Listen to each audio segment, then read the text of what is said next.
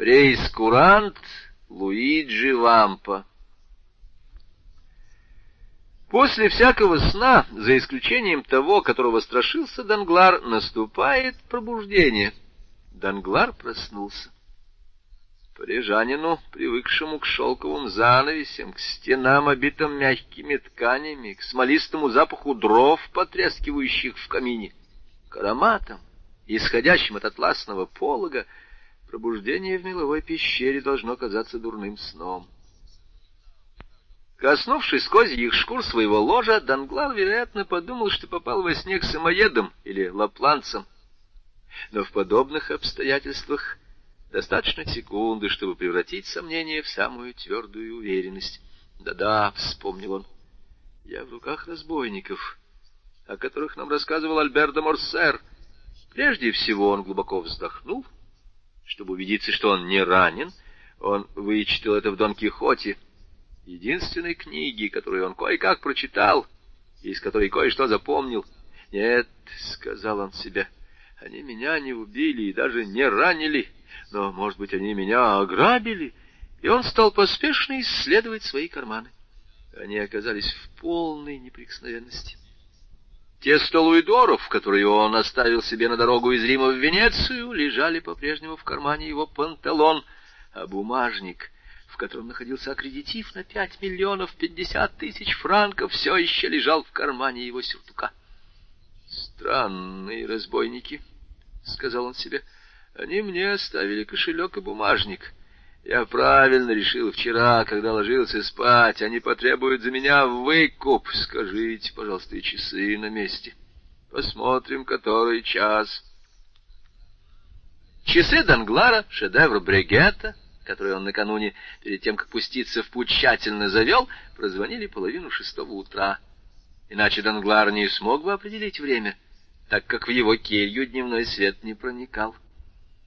Потребовать от разбойников объяснений? Или лучше терпеливо ждать, пока они сами заговорят с ним? Последнее показалось ему более осторожным. Данглар решил ждать. Он ждал до полудня. В продолжении всего этого времени у его двери стоял часовой. В восемь часов утра часовой сменился. Данглару захотелось взглянуть, кто его сторожит — он заметил, что лучи света, правда не дневного, а от лампы, проникали сквозь щели между плохо пригнанными досками двери. Он подошел к одной из этих щелей в ту самую минуту, когда разбойник угощался водкой из бурдюка, от которого исходил запах, показавшийся Данглару отвратительным. «Тьфу!» — проворчал он, отступив вглубь своей кельи. В полдень Любитель водки был сменен другим часовым. Данглар и тут полюбопытствовал взглянуть на своего нового сторожа. Он опять придвинулся к щели. На этот раз он увидел атлетически сложенного парня, настоящего Голиафа, с выпученными глазами, толстыми губами, приплюснутым носом. Густые космы рыжих волос спадали ему на плечи, извиваясь, как змеи. Этот больше похож на людоеда, чем на человеческое существо, — подумал Данглар. Слава богу, я слишком старый, жестковат, дряблый, невкусный толстяк. Как видите, Данглар еще способен был шутить. В эту самую минуту, как бы для того, чтобы доказать, что он отнюдь не людоед, страж уселся против двери, вытащил из своей котомки ломоть черного хлеба, несколько луковиц и кусок сыру и начал жадно все это поглощать. — Черт знает что, — сказал Данглар, наблюдая сквозь щели за обедом разбойника. — Не понимаю, как можно есть такую гадость. И он уселся на козьи шкуры, запахом своим напоминавший ему водку, которую пил первый часовой. Но как не крепился Данглар! А тайны естества непостижимы. Иной раз голодному желудку самая неприкотливая снеть кажется весьма соблазнительной. Данглар внезапно ощутил, что его желудок пуст. Страж показался ему не таким уж уродливым, хлеб не таким уж черным, и сыр менее высохшим. К тому же сырые луковицы Отвратительная пища дикаря напомнили ему соусы Робера и подливки, которые в совершенстве стряпал его повар, когда Данглару случалось сказать ему «Денизо, приготовьте мне сегодня что-нибудь остренькое». Он встал и постучал в дверь. Часовой поднял голову. Данглар снова постучал. — В чем дело? — спросил его по-итальянски разбойник. — Послушайте, приятель, — сказал Данглар, барабаня пальцами по двери, — по-моему, пора бы позаботиться и обо мне. Но либо великан не понял его, либо не было дано соответствующих распоряжений, только он снова принялся за свой обед. Данглар почувствовал себя уязвленным и, не желая больше иметь дело с таким неучим, снова улегся на козьи шкуры и не проронил больше ни слова. Прошло еще четыре часа. Великана сменил другой разбойник. Данглар, которого уж давно мучил голод, тихонько встал, снова приник к дверной щели и узнал смышленую физиономию своего провожатого. Это был Пепино, который, по-видимому, решил провести свое дежурство поуютнее. Он уселся напротив двери и поставил у ног глиняный горшок, полный горячего, душистого турецкого гороха, поджаренного на сале. Рядом с горшком Пепино поставил корзиночку с велетрийским виноградом и бутылку орвецкого вина. Положительно, Пепино был гурман. При виде этих аппетитных приготовлений у Данглара потекли слюнки. Посмотрим, — сказал себе пленник, — может быть, этот окажется сговорчивее. И он легонько постучал в дверь. — Иду, иду, — сказал разбойник по-французски, ибо, бывая в гостинице по Астрине, он научился этому языку. Он подошел и отпер дверь. Данглар узнал в нем того человека, который так неистово кричал ему «Убери голову!» Но теперь было не до упреков. Наоборот, — он скорчил самую любезную мину и сказал с самой вкрадчивой улыбкой, — Простите, сударь, но разве мне не дадут пообедать? — Как же, как же! — воскликнул Пепино. — Неужели вы, ваше сиятельство, голодны? — Это неужели бесподобно? — пробормотал Данглар. — Вот уже сутки, как я ничего не ел. — Ну, разумеется, сударь, — прибавил он громко, — я голоден и даже очень, и ваше сиятельство желает покушать. Немедленно, если только возможно. Нет, ничего легче, — сказал Пепину. Здесь можно получить все, что угодно, конечно, за деньги, как это принято у всех добрых христиан. Само собой, — воскликнул Данглар. Хотя, по правде говоря, если вы держите людей в заключении, вы должны были по меньшей мере кормить их. — Нет, ваше сиятельство, — возразил Пепину, — у нас это не принято.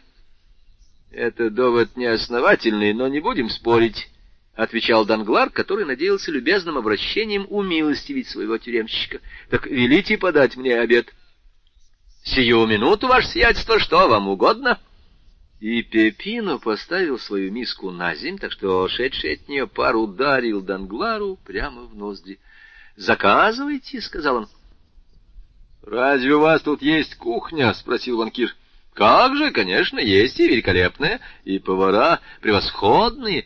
В таком случае цыпленка или рыбу, или какую-нибудь дичь, все равно, что только дайте мне поесть. Все, что будет угодно вашему сиятельству. Итак, скажем, цыпленка. Да, цыпленка.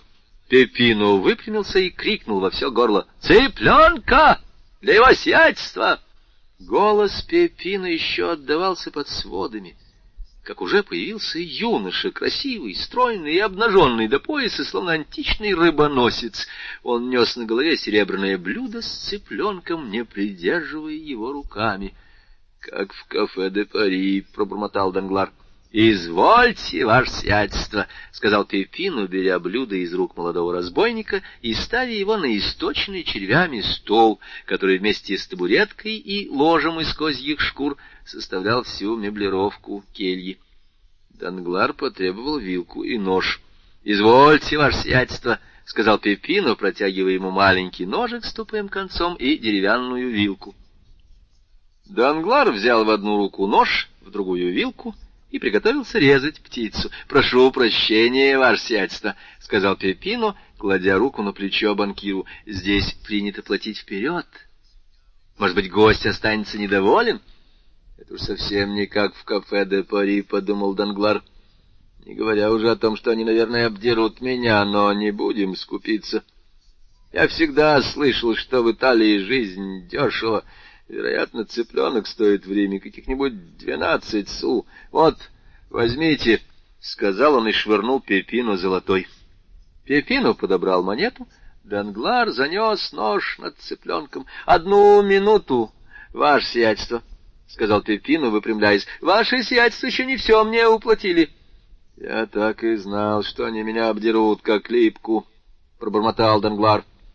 Но он решил не противиться этому вымогательству. — Сколько же я вам еще должен за эту тощую курятину? — спросил он. — Ваше сиятельство дали мне в счет уплаты Луидор? — Луидор в счет уплаты за цыпленка? Разумеется, в счет уплаты. — Хорошо. Ну, а дальше... Так что, ваше сиятельство, должны мне теперь только четыре тысячи девятьсот девяносто девять луидоров. Данглар вытаращил глаза, услышав эту чудовищную шутку.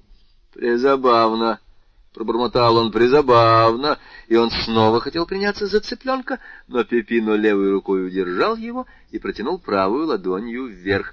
«Платите!» — сказал он. «Что такое, вы не шутите?» — сказал Данглар.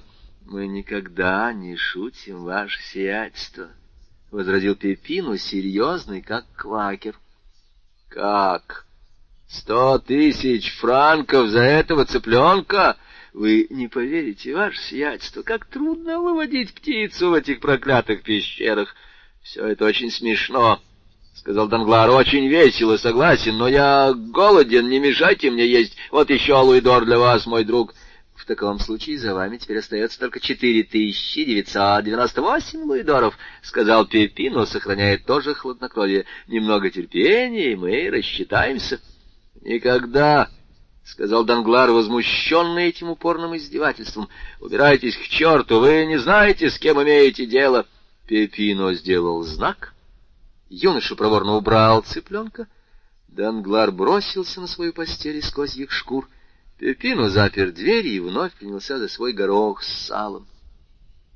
Данглар не мог видеть, что делает Пепину, но разбойник так громко чавкал, что у пленника не оставалось сомнений в том, чем он занят. Было ясно, что он ест, и притом ест шумно, как человек невоспитанный, болван, — выругался Данглар. Пепину сделал вид, что не слышит, и, не повернув даже головы, продолжал есть с той же невозмутимой медлительностью. Данглару казалось, что его желудок бездонен, как бочка Данаид. Не верилось, что он когда-нибудь может наполниться. Однако он терпел еще полчаса, но надо признать, что эти полчаса показались ему вечностью. Наконец он встал и снова подошел к двери. — Послушайте, сударь, — сказал он, — не томите меня дольше и скажите мне сразу, чего от меня хотят. — Помилуйте, ваше сиятельство, это вы скажите, что вам от нас угодно. Прикажите, мы исполним. В таком случае прежде всего откройте мне дверь. Пепино открыл дверь. — Я хочу есть, черт возьми, — сказал Данглар. — Вы голодны? Вы это и так знаете. Что угодно скушать вашему сиятельству. Кусок черства хлеба Раз цыплята так непомерно дороги в этом проклятом погребе. — Хлеба, извольте, — сказал Пепина. — Эй, хлеба! — крикнул он. Юноша принес маленький хлебец. — Пожалуйста, — сказал Пепина. — Сколько? — спросил Данглар. — Четыре тысячи девятьсот девяносто восемь луидоров. Вы уже заплатили вперед два луидора. — Как? — За один хлебец сто тысяч франков? — Сто тысяч франков, — ответил Пепину. — Но ведь сто тысяч франков стоит цыпленок. У нас нет прескуранта, у нас на все одна цена. Мало вы съедите или много, закажете десять блюд или одно, цена не меняется. Вы опять шутите. Это нелепо, это просто глупо. Лучше скажите сразу, что вы хотите уморить меня голодом и дело с концом. Да нет же, ваше сиятельство. — это вы хотите уморить себя голодом? Заплатите и кушайте. Чем я заплачу, скотина? — воскликнул вне себя Данглар. — Ты, кажется, воображаешь, что я таскаю сто тысяч франков с собой в кармане? — У вас в кармане пять миллионов пятьдесят тысяч франков, ваше сиятельство, — сказал Пепино.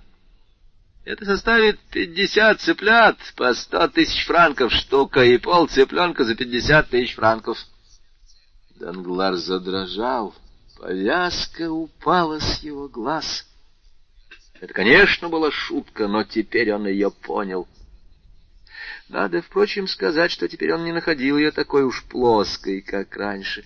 «Послушайте», — сказал он, — «если я вам дам эти сто тысяч франков, будем ли мы с вами в расчете? Смогу я спокойно поесть?» «Разумеется», — заявил Пепино. «Но как я вам их дам?» — спросил Данглар, облегченно вздыхая. «Ничего нет проще».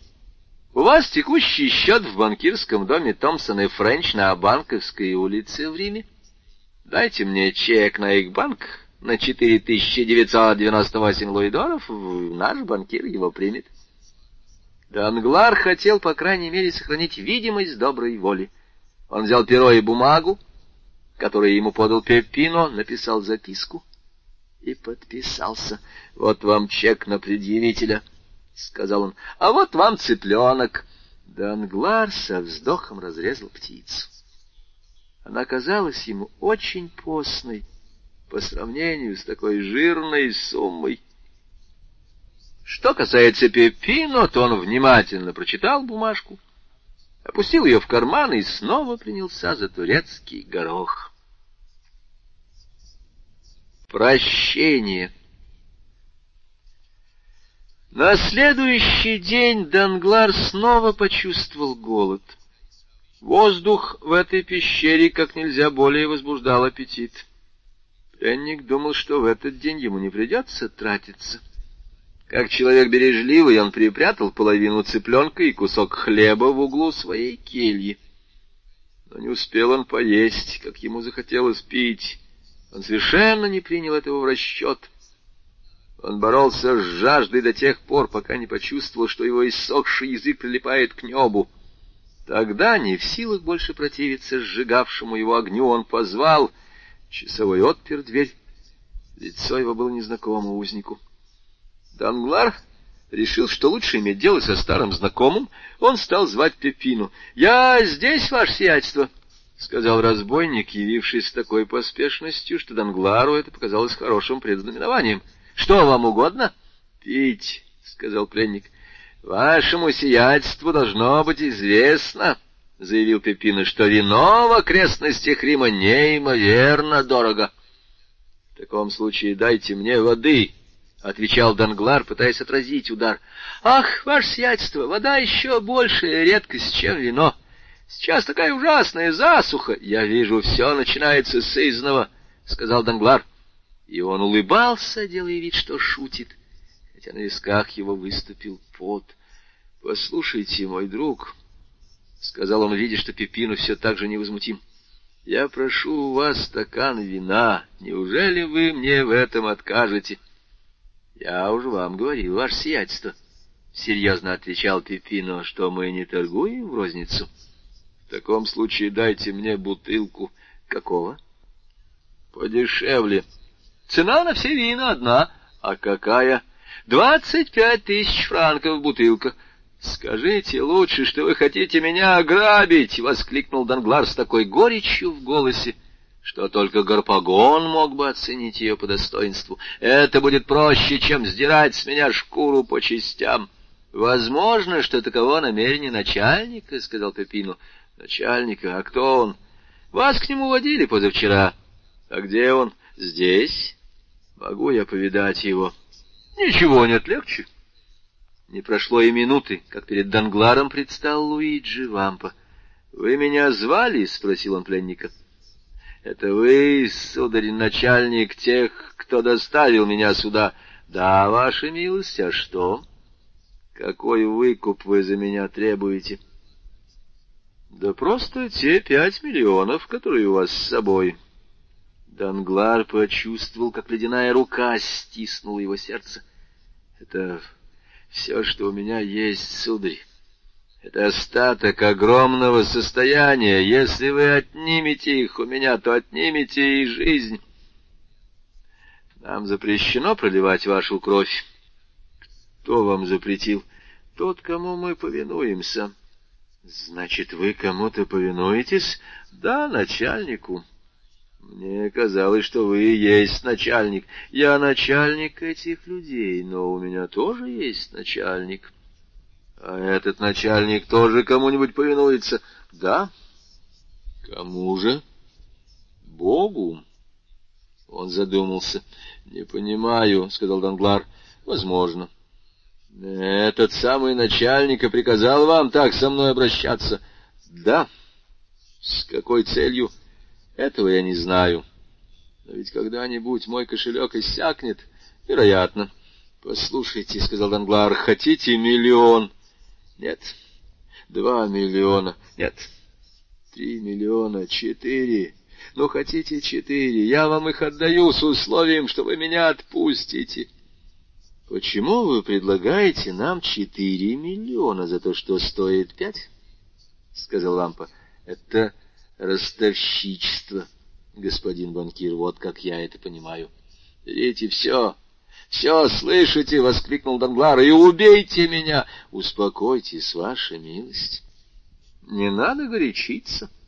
А то у вас появится такой аппетит, что вы начнете проедать по миллиону в день. Будьте бережливы, черт возьми. — а когда у меня не хватит денег, чтобы платить вам, — воскликнул Данглар вне себя, — тогда вы будете голодать. — Голодать? — сказал Данглар бледнее. — Вероятно, — флегматично ответил Лампа. — ведь вы говорите, что не хотите убивать меня. — Да. — И дадите мне умереть с голоду? Это не одно и то же. — Так нет же, негодяи! — воскликнул Данглар. — Я обману ваши подлые расчеты. — если уж мне суждено умереть, то чем скорее, тем лучше. Мучьте меня, пытайте меня, убейте, но моей подписи вы больше не получите. — Как вашей милости будет угодно, — сказал Лампа. И он вышел из кельи. Данглар, рыча от бешенства, бросился на козьи шкуры. Кто были эти люди? Кто был их невидимый начальник? Какие у них намерения? И почему все могут от них откупиться, а он один не может? Да, конечно, смерть, быстрая, насильственная смерть — лучший способ обмануть расчеты его жестоких врагов, которые, видимо, наметили его жертвой какого-то непонятного мщения. Но умереть... Быть может, впервые за всю долгую жизнь Данглар думал о смерти — и призывая ее, и в то же время страшась. Настала минута взглянуть в лицо неумолимому призраку, который таится во всяком живом существе, говорящем себе при каждом биении сердца «ты умрешь». Данглар походил на дикого зверя, которого травля возбуждает, затем приводит в отчаяние, и которому силой отчаяния иногда удается спастись. Он подумал о побеге. Но окружавшие его стены были толще скалы. У единственного выхода из кельи сидел человек и читал, а за спиной этого человека двигались взад и вперед тени, вооруженные карабинами. Его решимости хватило только на два дня — после чего он потребовал пищи и предложил за нее миллион. Ему подали великолепный ужин и взяли предложенный миллион. С этого времени жизнь несчастного пленника стала беспрерывным отступлением. Он так и страдался, что не в силах был больше страдать, и исполнял все, чего от него требовали. Прошло двенадцать дней. И вот пообедав не хуже, чем во времена своего преуспеяния, он подсчитал, сколько выдал чеков. Оказалось, что у него остается всего лишь пятьдесят тысяч. Тогда в нем произошла странная перемена. Он, который отдал пять миллионов, решил спасти последние пятьдесят тысяч франков. Он решил вести жизнь полную лишений, лишь бы не отдавать этих пятидесяти тысяч. В мозгу его мелькнули проблески надежды, близкие к безумию. Он, который так давно уже забыл Бога, стал думать о нем.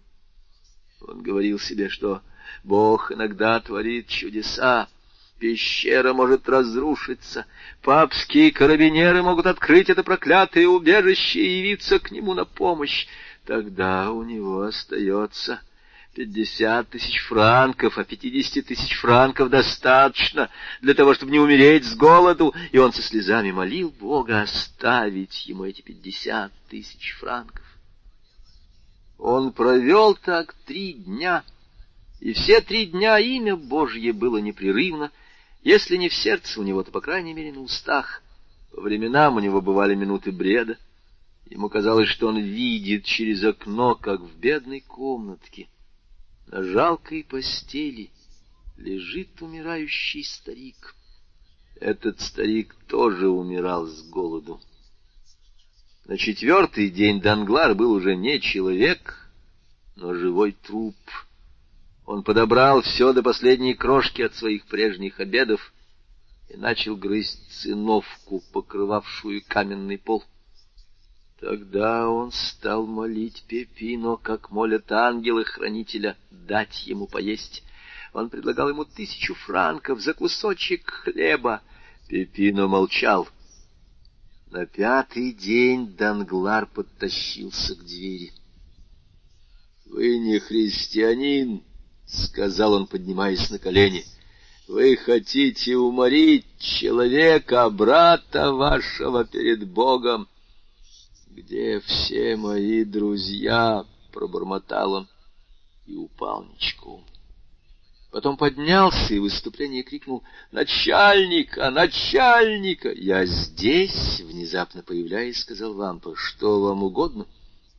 «Возьмите мое последнее золото!» — пролепетал Данглар, протягивая свой бумажник. «И оставьте меня жить здесь, в этой пещере. Я уже не прошу свободы, я только прошу оставить мне жизнь.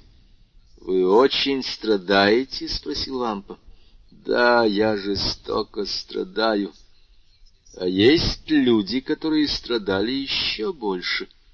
Этого не может быть, но это так. Те, кто умер с голоду. Данглар вспомнил того старика, — которого он во время своих галлюцинаций видел в убогой коморке на жалкой постели, он со стоном припал лбом к каменному полу.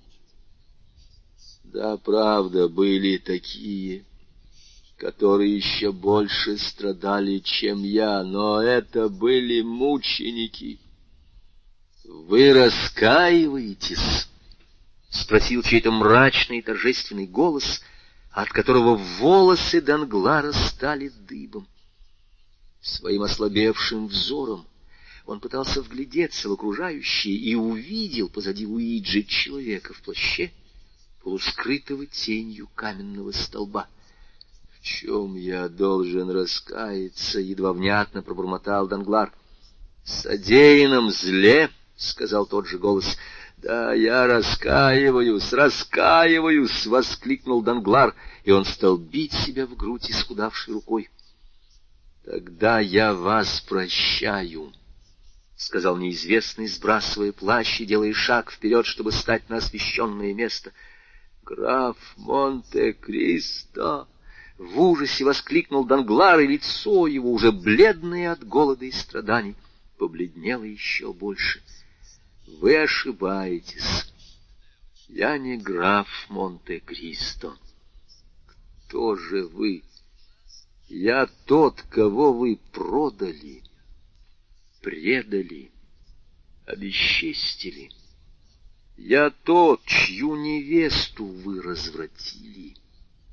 Тот, кого вы растоптали, чтобы подняться до богатства. — я тот, чей отец умер с голоду по вашей вине. Я обрек вас на голодную смерть, и все же вас прощаю, ибо сам нуждаюсь в прощении. Я Эдмон Дантес. Данглар вскрикнул и упал к его ногам. — Встаньте, — сказал граф, — я дарую вам жизнь.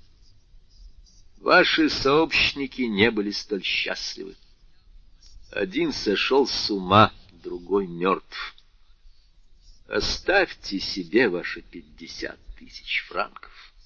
Я их вам даю. А пять миллионов, которые вы украли у сирот, уже возвращены. А теперь ешьте и пейте. Сегодня вы мой гость. Вампа, когда этот человек насытится, он свободен. Данглар, пока граф не удалился, продолжал лежать ничком. Когда он поднял голову, он увидел только исчезавшую в проходе смутную тень, перед которой склонялись разбойники. Вампа исполнил приказание графа, и Данглару были поданы лучшие плоды, лучшее вино Италии. Затем его посадили в его почтовую карету, провезли по дороге и высадили у какого-то дерева. Он просидел под ним до утра, не зная, где он. Когда рассвело, он увидел поблизости ручей. Ему хотелось пить, и он подполз к воде. Наклонившись, чтобы напиться, он увидел, что волосы его посидели. Пятое октября. Было около шести часов вечера. Опаловый свет, пронизываемый золотыми лучами осеннего солнца, падал с неба на голубые волны моря. Дневной жар понемногу спадал, и уже веял тот легкий ветерок, что кажется дыханием самой природы, просыпающейся после знойного полуденного сна, сладостное дуновение — которая освежает берега Средиземного моря и несет от побережья к побережью аромат деревьев, смешанный с терпким запахом моря. По этому огромному озеру, простирающемуся от Гибралтара до Дарданелл и от Туниса до Венеции, скользила в первой вечерней дымке легкая стройная яхта. Казалось, это скользит по воде, распластавший крылья лебедь. Она несла стремительно и грациозно, оставляя позади себя фосфорисцирующий след. Последние лучи солнца угасли на горизонте, но, словно воскрешая ослепительные вымыслы античной мифологии, его нескромные отблески еще вспыхивали на гребнях волн, выдавая тайну амфитрита пламенный бог укрылся на ее груди, и она тщетно пыталась спрятать возлюбленного в лазурных складках своего плаща. Яхта быстро неслась вперед, хотя, казалось, ветер был так слаб, что не растрепал бы и локоны на девичьей головке.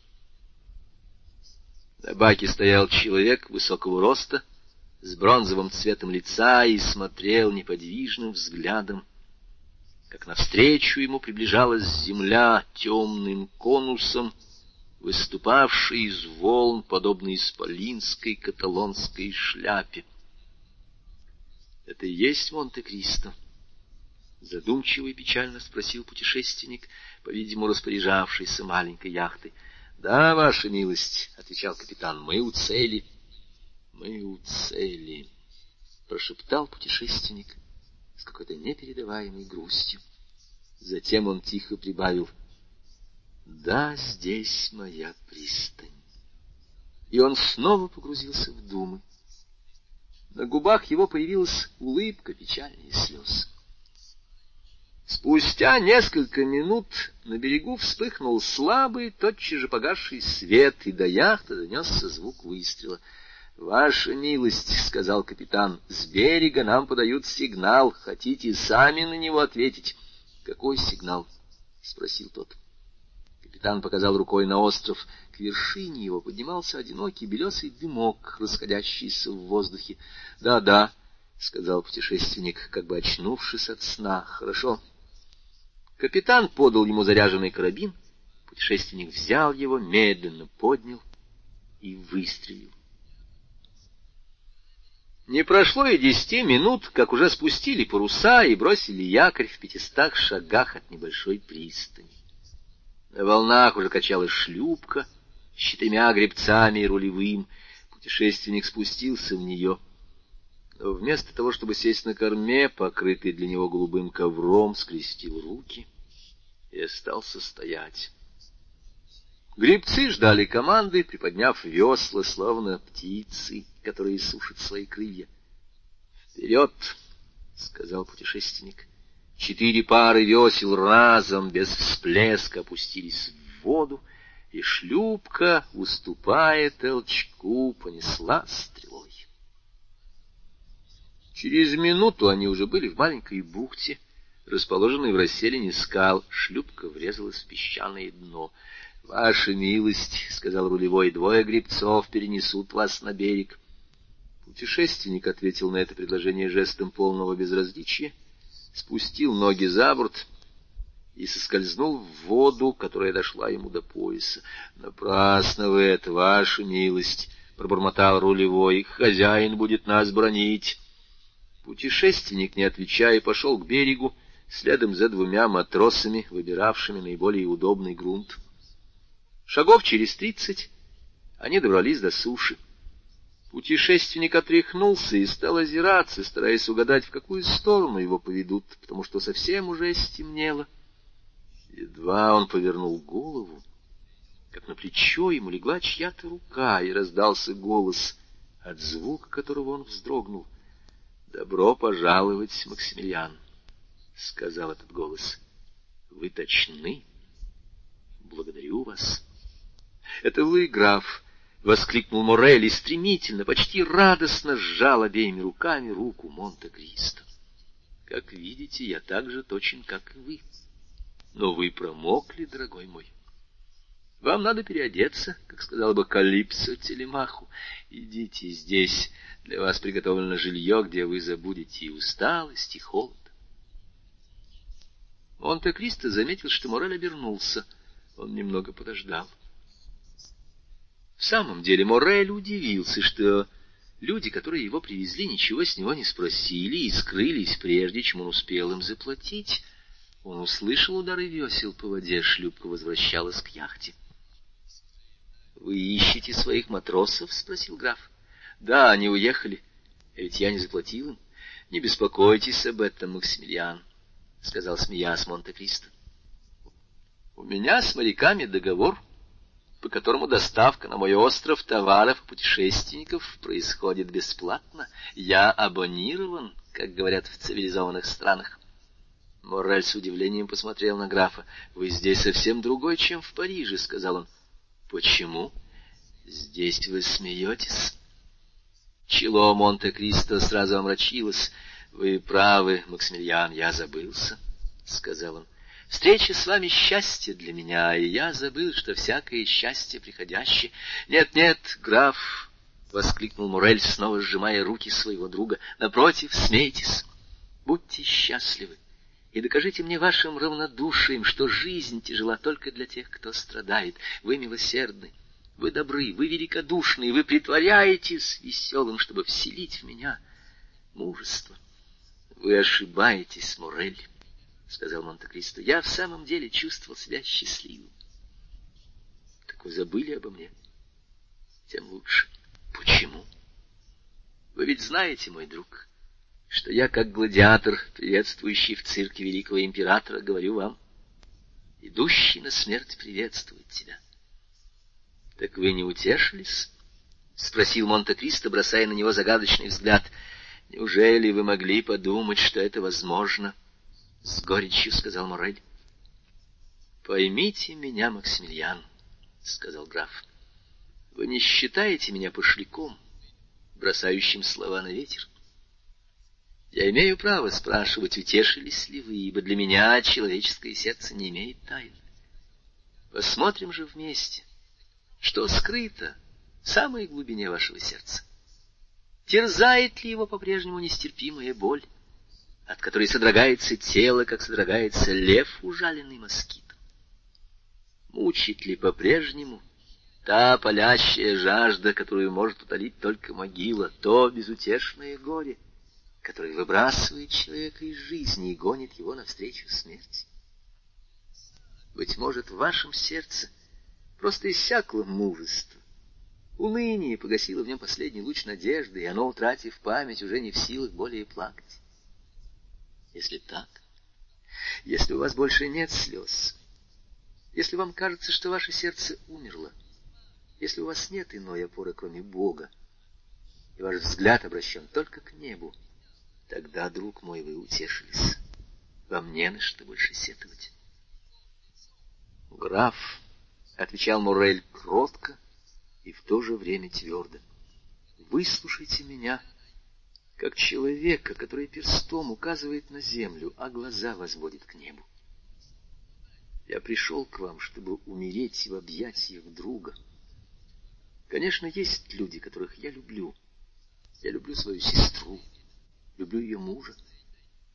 Но мне нужно, чтобы в последнюю минуту кто-то улыбнулся мне и раскрыл сильные объятия. Жули разразилась бы слезами и упала бы в обморок. Я увидел бы ее страдания, а я довольно уже страдал. Эммануэль стал бы отнимать у меня пистолет и поднял бы крик на весь дом. Вы же, граф, дали мне слово.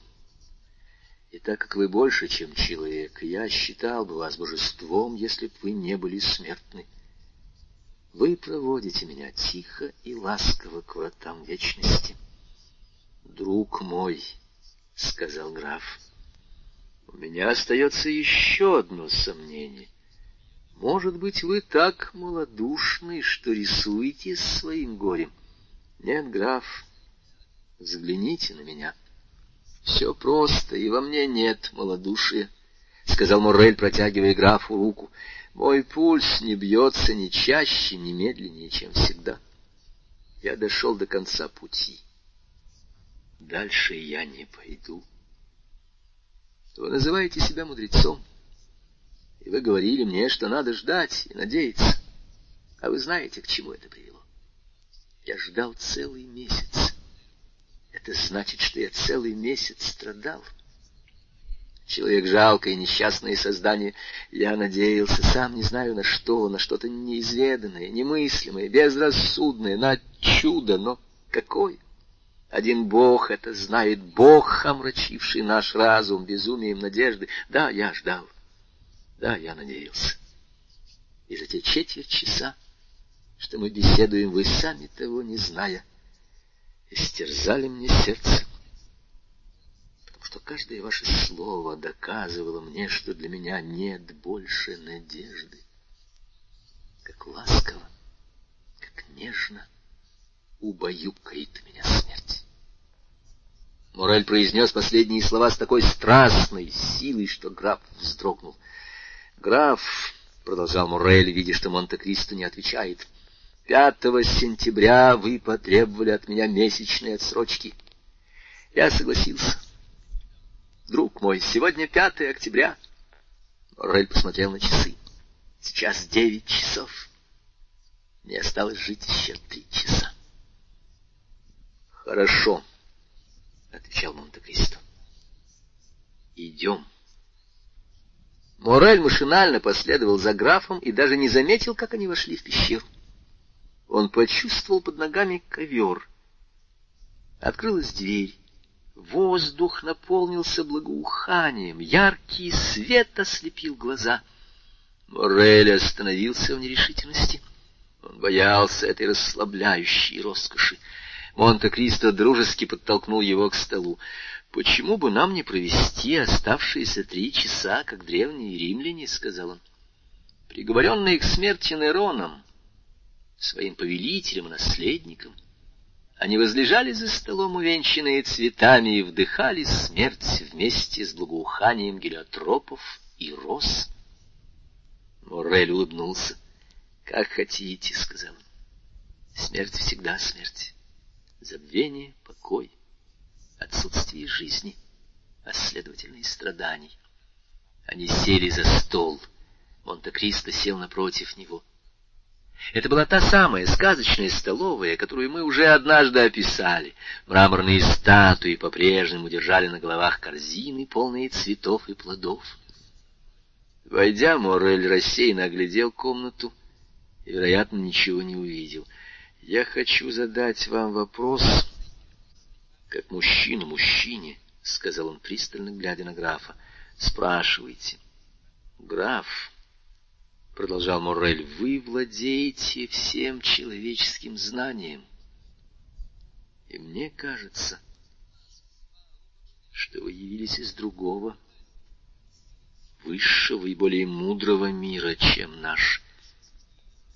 В ваших словах, Моррель, есть доля правды». — сказал граф с печальной улыбкой, которая его так красила. — Я сошел с планеты, имя которой — страдание. —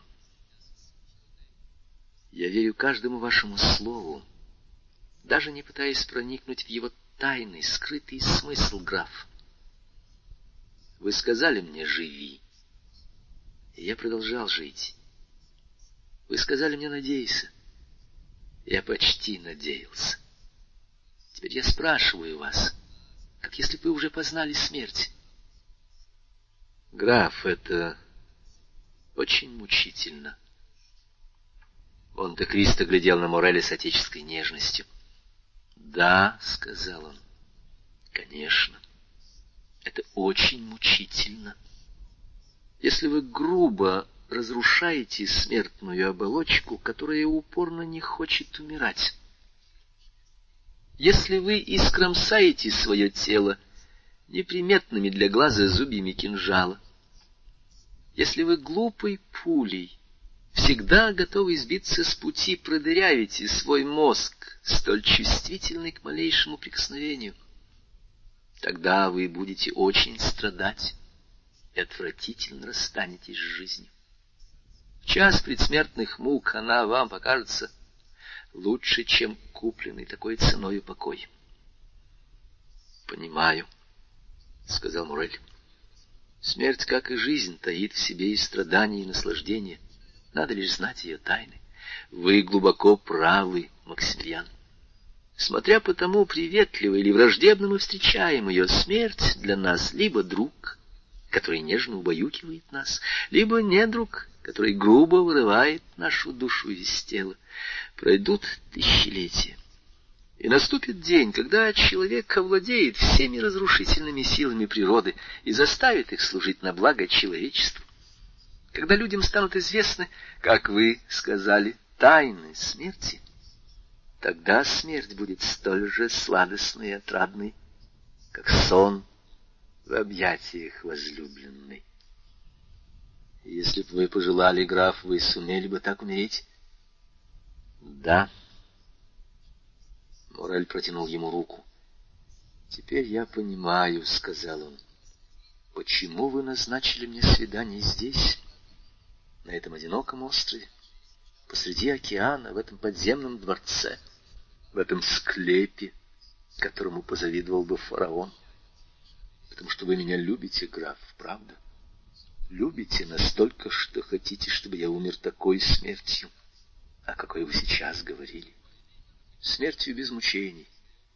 Смертью, которая позволила бы мне угаснуть, произнося имя Валентины. Пожимая вам руку, — Да, вы угадали, Мурель. — просто ответил граф. — Этого я и хочу. — Благодарю вас. Мысль, что завтра я уже не буду страдать, сладостно моему истерзанному сердцу. — Вы ни о чем не жалеете? — спросил Монте-Кристо. — Нет, — отвечал Мурель. — Даже и обо мне? — спросил граф с глубоким волнением. Морель замолчал. Его ясный взгляд вдруг затуманился, потом загорелся непривычным блеском, крупная слеза покатилась по его щеке. — Как? — сказал граф. — Вам еще жаль чего-то на земле, и вы хотите умереть? — Умоляю вас, ни слова больше, граф, — сказал Морель упавшим голосом, — довольно вам мучить меня. — Граф подумал, что Морель слабеет. И в душе его вновь ожило ужасные сомнения, которые он уже однажды поборол в замке Ив. «Я хочу вернуть этому человеку счастье», — сказал он себе. «Я хочу бросить это счастье на чашу весов, чтобы она перетянула ту чашу, куда я нагромоздил зло. Что, если я ошибся? Этот человек не настолько несчастлив, чтобы заслужить счастье. Что станет тогда со мной? Ведь только вспоминая добро, я могу забыть о зле. — Послушайте, Мурель, — сказал он, — ваше горе безмерно, я знаю. Но вы веруете в Бога и не захотите погубить свою душу. Мурель печально улыбнулся. — Граф, — возразил он, — я не любитель красивых слов, но, клянусь вам, моя душа больше мне не принадлежит. Вы знаете, Мурель, что я один на свете, — сказал Монте-Кристо. Я привык смотреть на вас, как на сына, и чтобы спасти своего сына, я готов пожертвовать жизнью, а богатством и подавно. Что вы хотите сказать? — я хочу сказать, Мурель, что вы решили расстаться с жизнью, потому что вам не знакомо наслаждение, которое она сулит тому, кто очень богат. У меня около ста миллионов. Я вам дарю их. С таким состоянием вы можете достигнуть всего, чего только пожелаете. Если вы честолюбивы, перед вами открыты все поприща. Переверните мир, измените его лицо, предавайтесь любым безумствам, совершайте преступления, но живите. Вы дали мне слово, граф. Холодно отвечал Мурель и взглянул на свои часы. Уже половина двенадцатого. Мурель, подумайте, у меня на глазах, в моем доме. Тогда отпустите меня, — мрачно сказал Максимилиан. Не то я подумаю, что вы меня любите не ради меня, а ради себя. И он поднялся. Хорошо, — сказал Монте-Кристо, и лицо его просветлело. Я вижу, ваше решение непреклонно. Да, вы глубоко несчастны как вы сами сказали, исцелить вас могло бы только чудо. Садитесь же, Морель, и ждите. Морель повиновался. Тогда Монте-Кристо встал, подошел к запертому шкафу, ключ от которого он носил при себе на золотой цепочке, и достал оттуда серебряный ларчик искусной чеканки — по углам которого были изваяны четыре стройные женские фигуры, изогнутые в горестном порыве, словно ангелы, тоскующие о небе. Он поставил ларчик на стол. Затем, открыв его, он вынул золотую коробочку, крышка которой откидывалась при нажиме на скрытую пружину. Коробочка была наполнена тестообразным маслянистым веществом. Отблеск золота и драгоценных камней, украшавших коробочку, мешал разглядеть его цвет. Оно отливало лазурью, пурпуром и золотом. Граф зачерпнул золоченой ложечкой немного этого вещества и протянул Моррелю устремив на него испытующий взгляд. Теперь стало видно, что вещество это зеленоватого цвета. «Вот что вы просили у меня», — сказал он. «Вот что я вам обещал».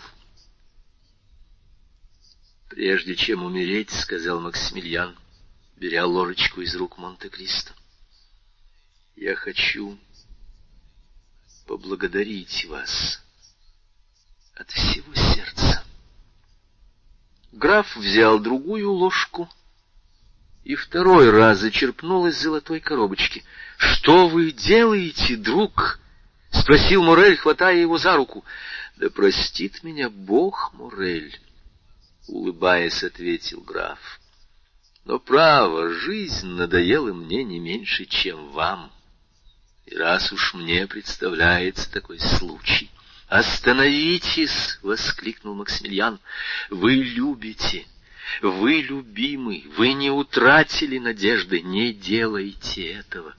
Это было бы преступлением.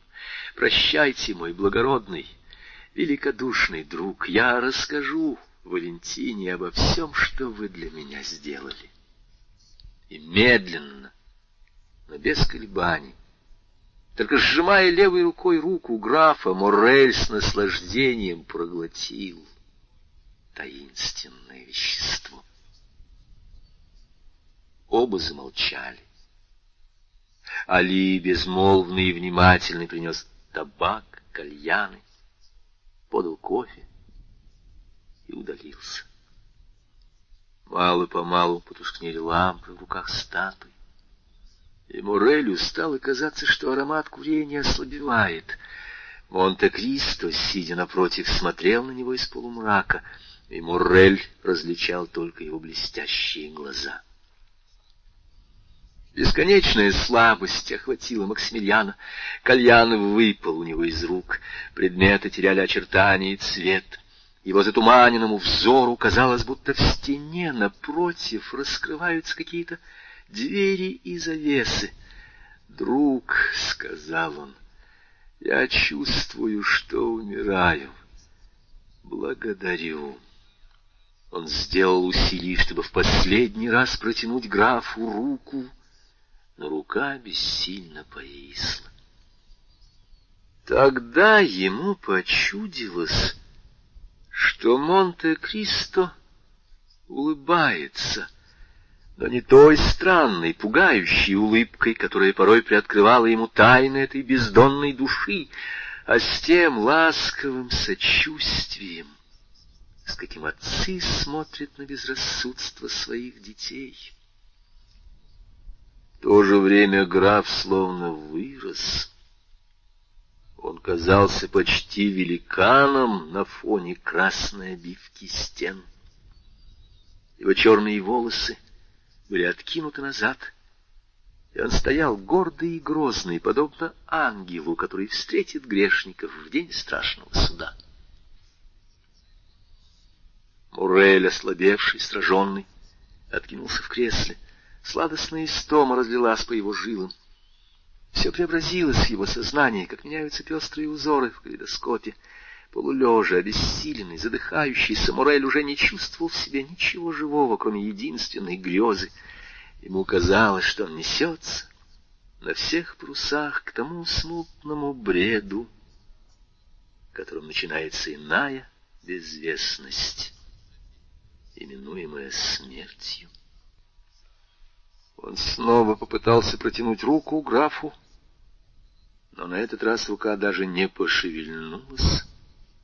Он хотел сказать последнее «прости», но отяжелевший язык был недвижим, словно камень, замыкающий гробницу. Его утомленные глаза невольно закрылись, а сквозь сомкнутые веки ему мерещился неясный образ, и он его узнал, несмотря на темноту. Это был граф он подошел к одной из дверей и открыл ее. И в ту же минуту ослепительный свет, сиявший в соседней комнате, или, вернее, в сказочном замке, озарил залу, где Моррель предавался своей сладостной агонии. На пороге, разделявшем эти две залы, появилась женщина дивной красоты. Бледная, снежной улыбкой она казалась ангелом милосердия, заклинающим ангелом мщения. «Небо открывается мне», — подумал Максимилиан, приподымая веки. Этот ангел похож на того, которого я потерял. Монте-Кристо указал девушке на кресло, где лежал Морель. Она приблизилась к нему, сложив руки с улыбкой на устах. «Валентина!» — крикнул Морель из глубины души, но с губ его не слетело ни звука, и, словно вложив все свои силы в этот немой крик, он глубоко вздохнул и закрыл глаза. Валентина бросилась к нему. Губы Морели еще раз шевельнулись. «Он вас зовет», — сказал граф. «Вас зовет из глубины своего сна тот, кому вы верили свою судьбу, и с кем смерть едва не разлучила вас. Но, к счастью, я был на страже, я победил смерть. Валентина, отныне ничто на земле не должно вас разлучить, ибо чтобы соединиться с вами, он бросился в могилу. Не будь меня, вы бы умерли оба. Я возвращаю вас друг другу. Да зачтет мне Господь эти две жизни, которые я спас. Валентина схватила руку Монте-Кристо и в порыве безмерной радости поднесла ее к губам. «Да, благодарите меня», — сказал граф. «Неустанно повторяйте мне, что я дал вам счастье. Вы не знаете, как мне нужна эта уверенность». «Я благодарна вам от всей души», — сказала Валентина.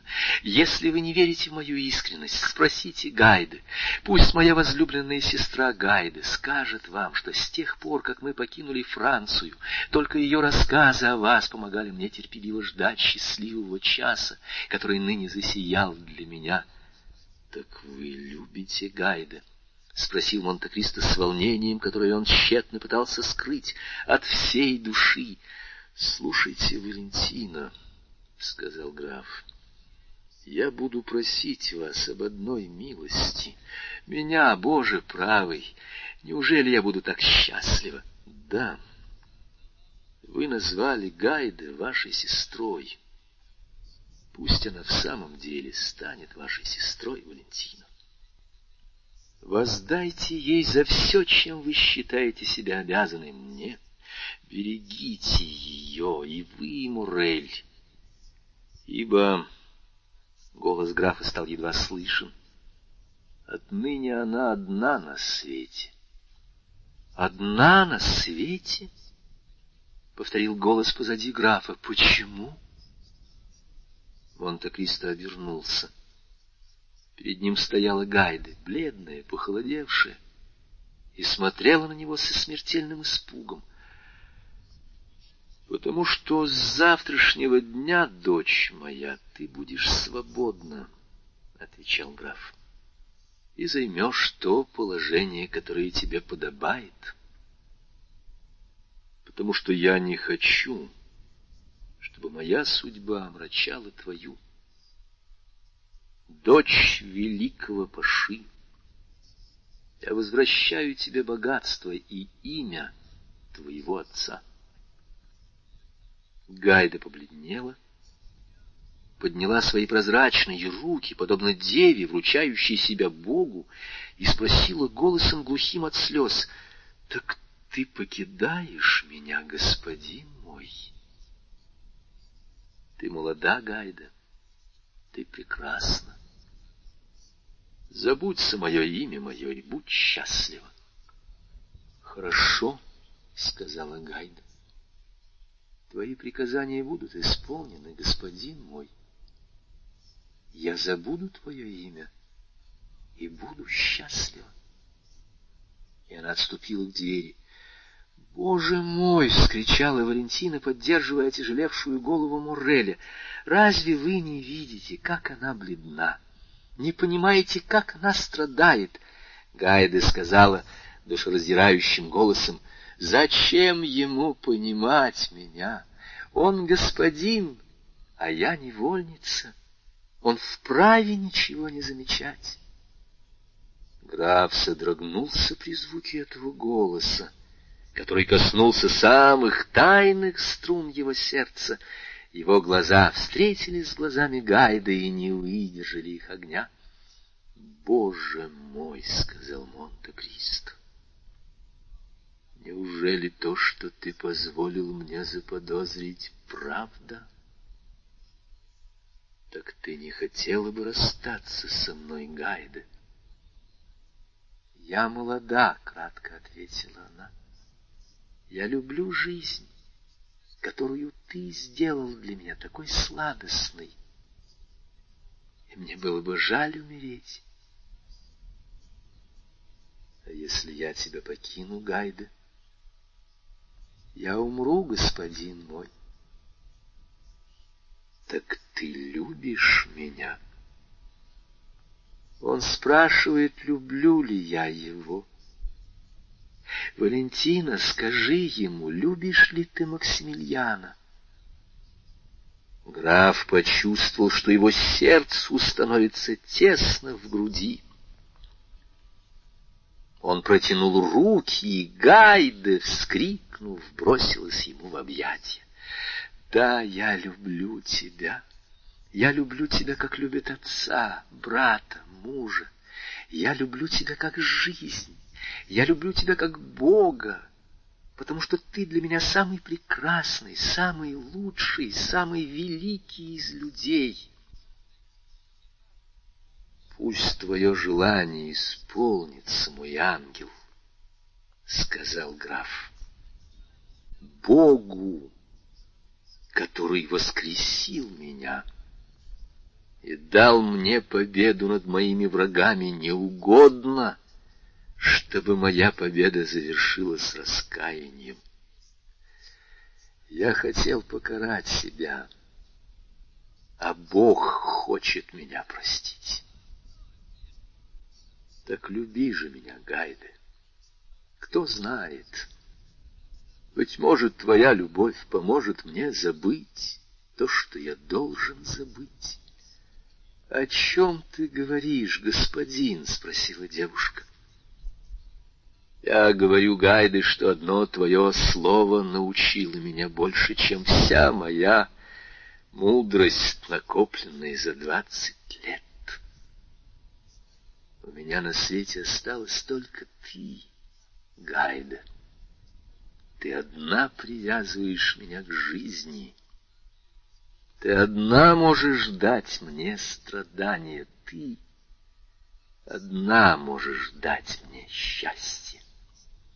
Слышишь, Валентина? — воскликнула Гайда. — Он говорит, что я могу дать ему страдания — когда я готова жизнь отдать за него. Граф глубоко задумался.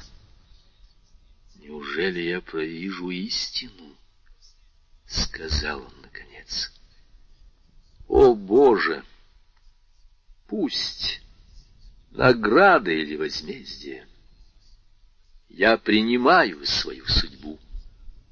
Идем, Гайде, идем». И, обняв гибкий стан девушки, он пожал Валентине руку и удалился. Прошло около часа. Валентина, безмолвно, едва дыша, с остановившимся взглядом, все же сидела подле Муреля. Наконец она почувствовала, что сердце его забилось. Еле уловимый вздох вылетел из полураскрытых губ, и легкая дрожь предвестницы возврата к жизни пробежала по всему его телу. Наконец глаза его открылись, но взгляд его был неподвижен и невидящ. Потом к нему вернулось зрение, ясное, отчетливое, Вместе со зрением вернулось и сознание, а вместе с сознанием скорбь. «Я все еще жив!» — воскликнул он с отчаянием. «Граф обманул меня!» И он порывисто схватил со стола нож. «Друг!» — сказала Валентина со своей пленительной улыбкой. «Очнись и взгляни на меня!» Морель громко вскрикнул, и, лепеча бессвязные слова, не веря себе, словно ослепленный небесным видением, упал на колени. На другой день, в первых лучах рассвета, Морель и Валентина, найдя дверь пещеры открытой, вышли на воздух. Они гуляли под руку по берегу моря, и Валентина рассказывала Морелю, как Монте-Кристо появился в ее комнате, как он ей все открыл, как он дал ей воочию убедиться в преступлении, и, наконец, как он чудом спас ее от смерти, между тем, как все считали ее умершей. В утренней лазуре неба еще мерцали последние звезды. Вдруг Морель заметил в тени скал человека, который словно ждал знака, чтобы подойти. Он указал на него Валентине. — Это Джакопо, — сказала она, — капитан яхты. И она сделала ему знак подойти. — Вы хотите нам что-то сказать? — спросил Мурель. — Я должен передать вам письмо от графа. — От графа? — повторили они в один голос. — Да, прочтите. — Мурель вскрыл письмо и прочел. «Дорогой Максимилиан, у берега вас ждет Филука. Джакопо доставит вас в Ливорно, где господин Нуартье поджидает свою внучку, чтобы благословить ее перед тем, как она пойдет с вами к алтарю. Все, что находится в этой пещере, мой дом на Елисейских полях, моя вилла в Трополе, свадебный подарок Эдмона Дантеса, сыну его хозяина Морреля. Надеюсь, мадемуазель де Вильфор не откажется принять половину этого подарка, ибо я умоляю ее отдать парижским беднякам состояние, которое она наследует после отца, сошедшего с ума, и после брата, скончавшегося вместе с ее мачехой в сентябре этого года. Попросите ангела, охраняющего отныне вашу жизнь, Мурель, не забывать в своих молитвах человека, который, подобно сатане, возомнил себя равным Богу, и который понял со всем смирением христианина, что только в руке Божьей высшее могущество и высшая мудрость. Может быть, эти молитвы смягчат раскаяние, которое я уношу в своем сердце. Вам, Морель, я хочу открыть тайну искуса, которому я вас подверг. В этом мире нет ни счастья, ни несчастья. То и другое постигается лишь в сравнении. Только тот, кто был беспредельно несчастлив, способен испытать беспредельное блаженство. Надо возжаждать смерти, Максимилиан, чтобы понять, как хороша жизнь. Живите же и будьте счастливы, мои нежно любимые дети.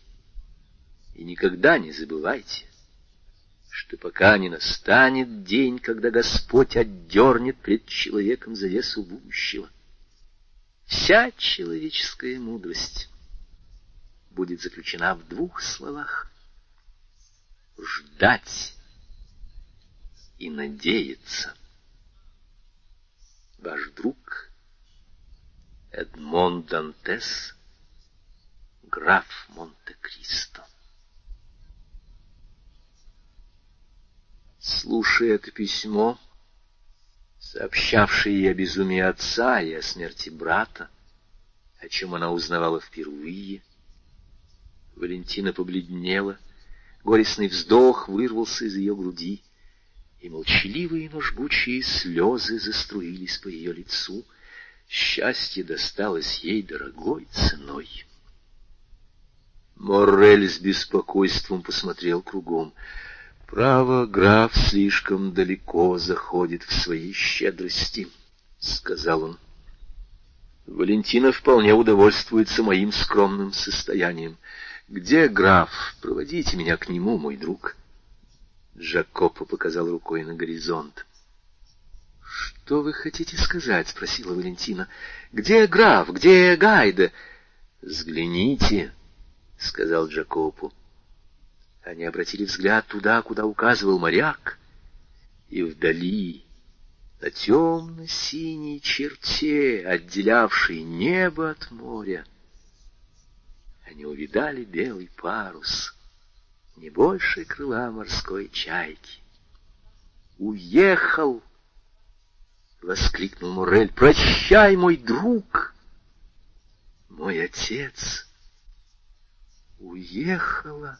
— прошептала Валентина. «Прощай, Гайде!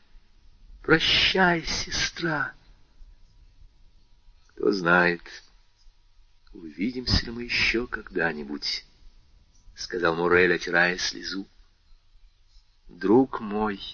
— отвечала Валентина — Разве не сказал нам граф, что вся человеческая мудрость заключена в двух словах — ждать и надеяться? Конец книги. Апрель 1992 года. Звукорежиссер Людмила Каверзнева читал Вячеслав Герасимов.